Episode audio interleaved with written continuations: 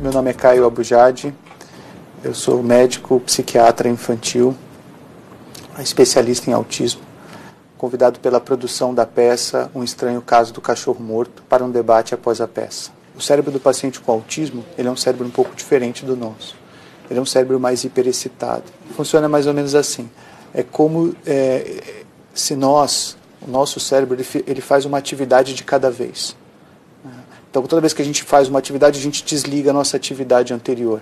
Mesmo quando a gente está fazendo duas atividades ao mesmo tempo, a gente, na realidade, está fazendo uma de cada vez bem rápido. O paciente com autismo, não. Por ele ter um cérebro hiperexcitado, ele liga uma atividade sem desligar a atividade anterior.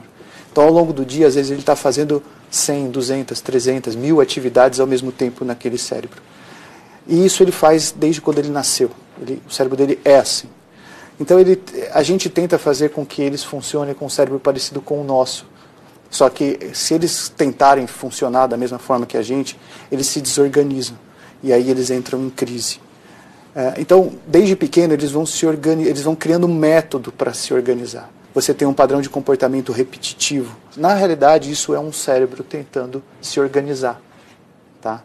É, é, então, a, a maneira, eles sempre voltarem pelo pro mesmo start faz com que eles é, continuem funcionando de forma adequada naquele mar de estímulos que eles têm.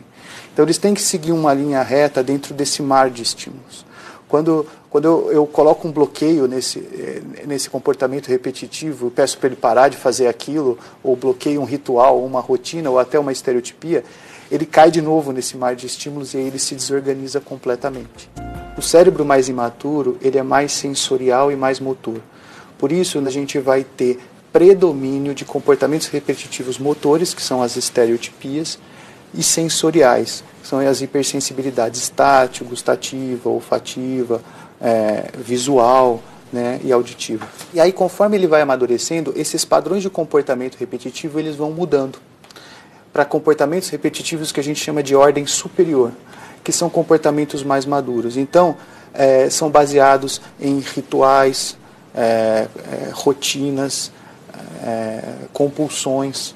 E quando o comportamento é, repetitivo se torna num padrão exemplar, que aí a gente vai ter as habilidades, é quando a gente tem uma coisa que a gente chama insistência na mesmice, que é quando o paciente começa a estudar é, temas diferenciados. Então, ele sabe tudo sobre astronomia, sabe tudo sobre os animais, sabe tudo sobre os dinossauros.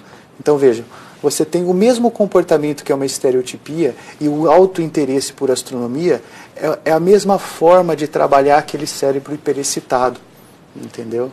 Só que com padrões cognitivos diferentes. É, desde o primeiro dia que a gente nasceu, o que a gente faz durante o dia é criar redes neuronais. Isso vale para todos nós, tá? E durante a noite, memorizar essas redes neuronais. No dia seguinte, a gente reativa essas redes neuronais, acrescenta as informações daquele dia e armazena durante a noite. A gente faz isso a vida inteira, tá? Uh, os pacientes com autismo, eles têm redes de preferência que fazem com que ele se organize.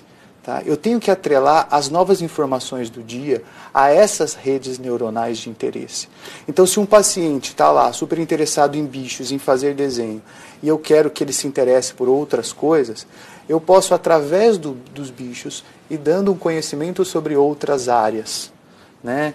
Então, a, eu quero que ele aprenda sobre é, a, o céu. Então eu vou falar que aquele bicho está brincando num lugar ensolarado, que tem nuvens, que tem sol, e aí de repente eu estou falando do céu e deixei os bichos de lado, mas eu estou usando as mesmas redes neuronais. Então nós temos que usar o comportamento repetitivo ao nosso favor e fazer com que ele amplie o espectro de conhecimento em cima desses conhecimentos e dessas situações específicas. A importância de que as pessoas vejam é, o autista como ele é, e não tentem transformar ele numa pessoa típica, entendeu? Que se a gente conseguir é, dar para eles uma, uh, o mundo que eles precisam, eles vão se desenvolver super bem.